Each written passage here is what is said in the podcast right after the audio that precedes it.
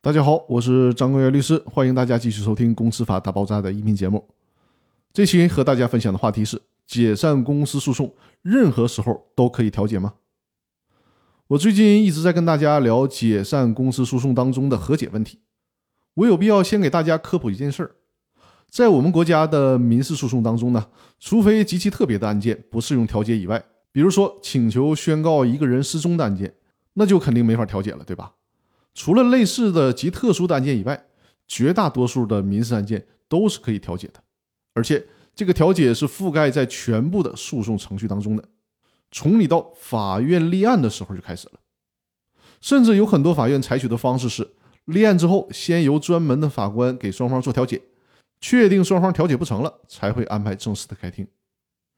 经常有客户问我，一审判决已经结束了，现在已经二审了，我是不是错过了调解的机会？大家要知道，我们打造的是和谐社会嘛，所以说我可以很负责任的告诉大家，从立案开始，无论是一审开庭前、开庭中、开庭后，甚至是判决下达了，只要双方愿意，就都可以调解。甚至于在判决生效以后，到了法院的强制执行阶段，也是可以以调解的方式来结案。